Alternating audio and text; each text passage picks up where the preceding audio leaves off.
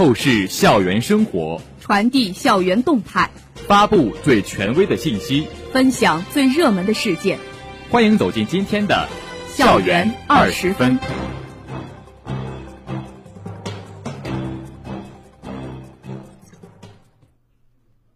这里是 FM 幺零零点五宁波大学广播台，各位老师、同学，大家中午好，欢迎收听本台今天的《校园二十分》节目。我是林航，我是彭少辉。今天是二零一九年十月十七号，农历九月十九。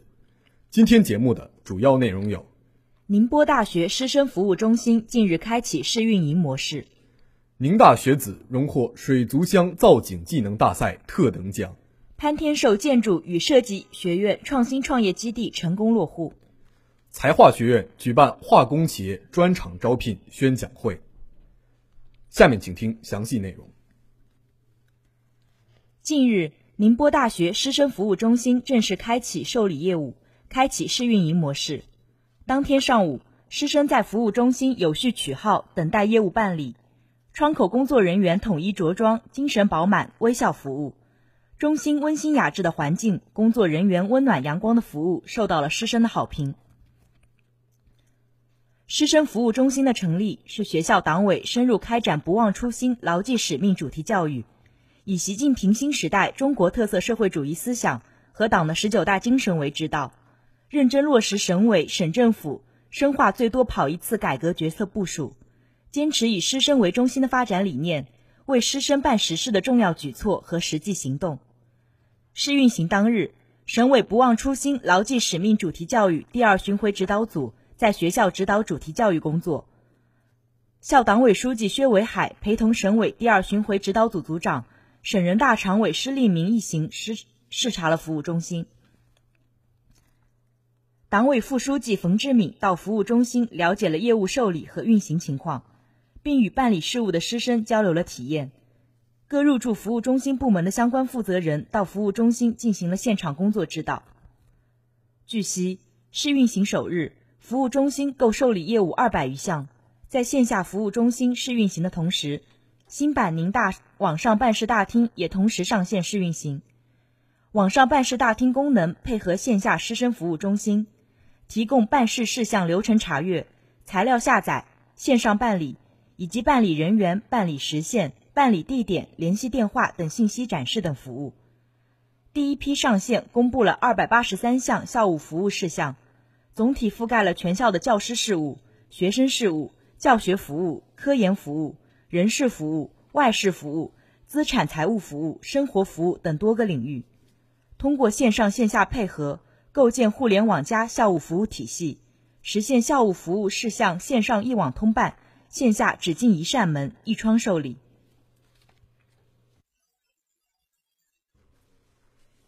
近日。第六届全国大学生水族箱造景技能大赛在浙江海洋大学举办，宁大海洋学院六名学生在相关负责人的带领下参加该赛事。经过两天的紧张激烈的比拼，二零一七级水产养殖卓越班本科生赵媛媛同学斩获微型缸组大赛特等奖，王亚军老师荣获优秀指导教师奖，实现历史性新突破。为海洋学院水产专业学科发展再添佳绩。据悉，本次大赛旨在通过以赛代训，提高学生实践动手能力和创新能力，进一步推动全国各高等水族学科学与技术等水产类专业的实践教学改革和实践教学体系建设，全面提高学生的综合素质和人才培养质量。本届比赛吸引了来自全国四十六所高校一百八十三支队伍报名参赛，参赛学生达到二百七十三人，创下历史新高，是高校水族爱好者和造景高手的顶级盛会。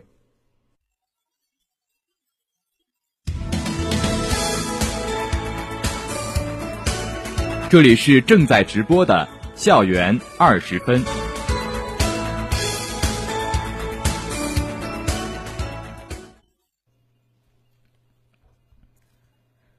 近日，潘天寿建筑与艺术设计学院相关负责人和老师带领三十名学生参加鄞州区东吴镇全域旅游发布会暨天童腊会民俗节庆活动开幕式。开幕式上，潘天寿建筑与艺术设计学院相关负责人与东吴镇相关负责人签约，宁波大学潘天寿建筑与艺术设计学院创新创业基地正式落户东吴镇。据悉，为进一步提高学生的实践能力和学艺术创作水平，潘天寿建筑与艺术设计学院在东吴镇挂牌，设立大学生创新创业基地、大学生实践基地、大学生写生创作基地等。以当地村庄文化礼堂、村民庭院等公共活动场所为实践课程的改造对象，同时也进一步扩大了师生作品的影响力。师生作品将入驻东吴镇展馆进行展览。开幕式后，视传与数媒系师生参观了动物镇天童老街、实践基地以及展览场地，并在现场就一些细节问题展开了讨论。为提升学生技能，加深行业认识，近日，化工材料类企业校园招聘宣讲会在龙赛里克楼报告厅举行。此次宣讲会共邀请了中国石化镇海炼化公司、宁波环阳新材料有限公司、宁波华泰盛富聚合材料有限公司等五家国内知名化工企业参加。学院负责人和六十余名毕业生参加了此次宣讲会。会上，五家企业代表从公司概况、企业文化、企业员工培养模式、企业目前的发展状况及发展前景，向参会毕业生做了详尽的分享。在宣讲会的互动环节，同学们也就自己所关心的专业对口、企业所需求人才的素质、公司发展平台与机会等问题，与企业代表们进行了互动交流。企业代表们多次强调选择对于大学生的重要性，希望同学们都能找到自我实现的价值与目标，并为之努力奋斗。宣讲会场面热烈，掌声不断。据悉，本次宣讲会旨在让更多毕业生了解化工行业的人才发展需求，国内具有代表性的化工企业发展愿景，为学院学生开拓更多就业渠道，搭建更高的就业平台。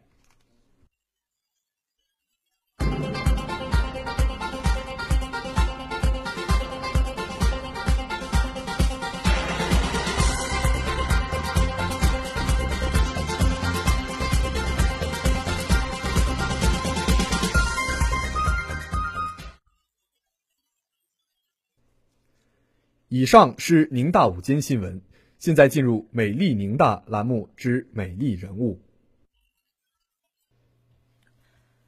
完善小我，成就大我。相比于高中，身边没有父母、老师监督的大学生活显得十分自由宽松。同学们有着大把的时间用来支配，有人把这些时间用来充实、提升自我，在大学得到质的飞跃，却也有人虚度光阴、浑浑噩噩。在富裕的时间面前。在纷繁的选择之间，许多人往往找不到重心而感到迷茫。而这次采访的陈慧学姐就能很好的找到重心，巧妙平衡，不仅完善了小我，更成就了大我。陈慧学姐是数学与统计学院一七级师范专业的学生，现任数学学院团委副书记。她担任过学院自治联办公室部长、自治联主席，参加过支部支委。但一直保持着班级前三的成绩，获得了浙江省高数竞赛二等奖，同时获得了优秀学生干部和优秀大学生的称号，是我校青年人才的一员。采访陈慧学姐的时候，学姐十分平易近人、活泼可爱，时不时会开个玩笑。在分享她在大学生活和学习上的建议和经验时，她就变得严肃认真，展现出她心思细腻、严谨的一面。在谈到学习上的方法和心得时，学姐表示，每个人都要找到适合自己的学习方法。比如，有些人喜欢课前预习，但学姐认为预习会使他上课无法专心集中注意力。除此之外，学姐再三强调课后复习的重要性，因为在上课过程中，老师的进度是很快的，所以经常会带着问题下课。而如果下课之后不及时巩固解决这些问题，这些问题就会像滚雪球一样越积越大，从而造成对整本书的陌生感。在谈到学习目标时，学姐也有不同的看法。从她自身来说，她一直对数学保持着高昂的热情和兴趣，有深入研究的倾向，同时也考虑到未来就业中学老师对数学学历的要求，于是把考研作为下一个既定目标。但考研并不是每个人的归宿，考公、考编也是很好的途径。每个人还是要具体问题具体分析，不要随大流，也不要死读书，否则就是对光阴的浪费。学习上，陈慧学姐做到了完善小我；而在工作上，学姐也十分认真负责，能够成就大我。参加学院自治联是让学姐印象最深的一次经历。自治联重视寝室卫生，需要负责的人耐心和细心。每一次工作虽然平凡，但也会遇到棘手的问题，比如一些寝室抱着无所谓的态度，根本不在意卫生和考评，而这时学姐都需要放下手头的任务，思考思考如何对整个寝室进行劝导，做思想工作。学姐认为，当集体利益和个人利益相冲突的时候，要提倡个人利益服从集体利益，事有轻重缓急，要把集体放在第一位。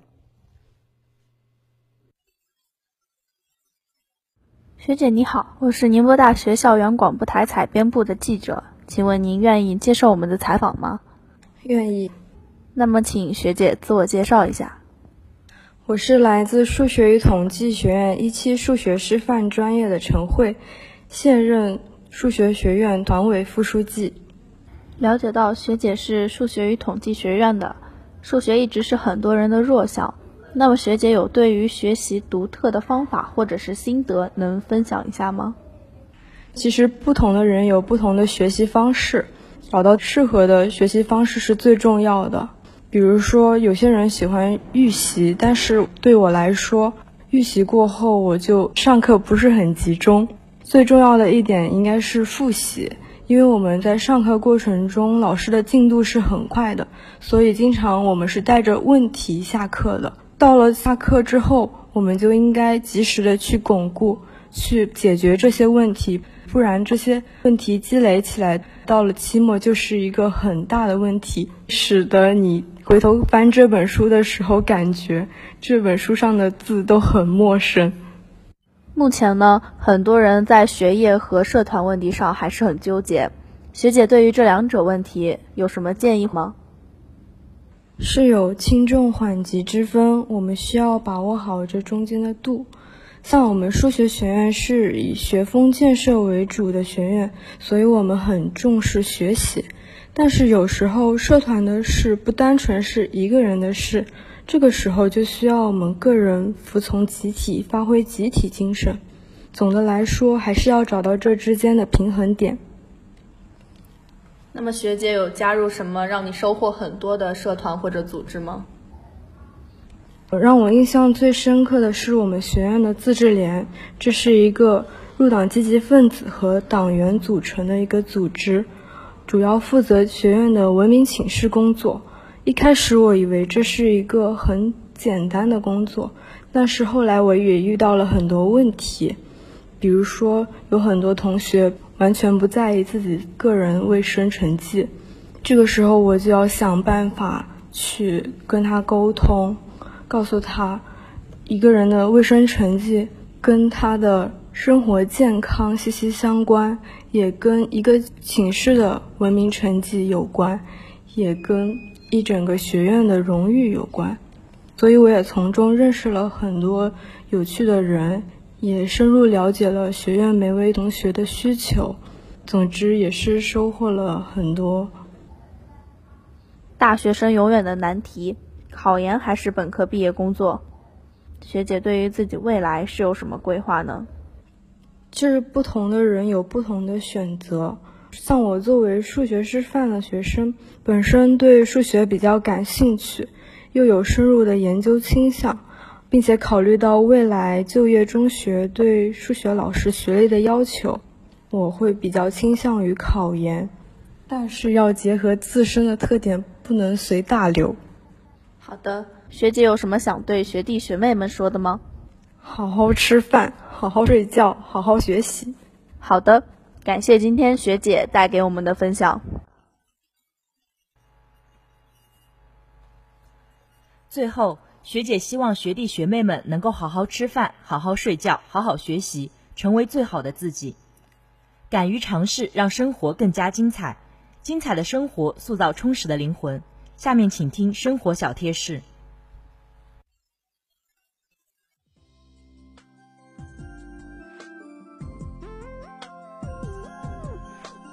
秋季是人体水分缺失较快的季节，因此。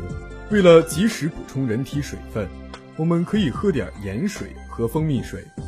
这不仅是补充人体水分的好方法，还是秋季养生、抗拒衰老的饮食良方。同时，还可以防止因秋燥而引起的身体不适，一举三得。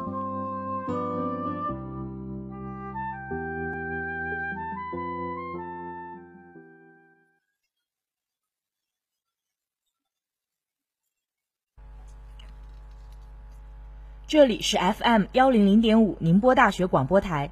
以上是今天校园二十分的全部内容。本次节目是由卢栋栋为您编辑，林航、彭少辉为您播报的。感谢收听，欢迎您继续收听本台其他时段节目。再见。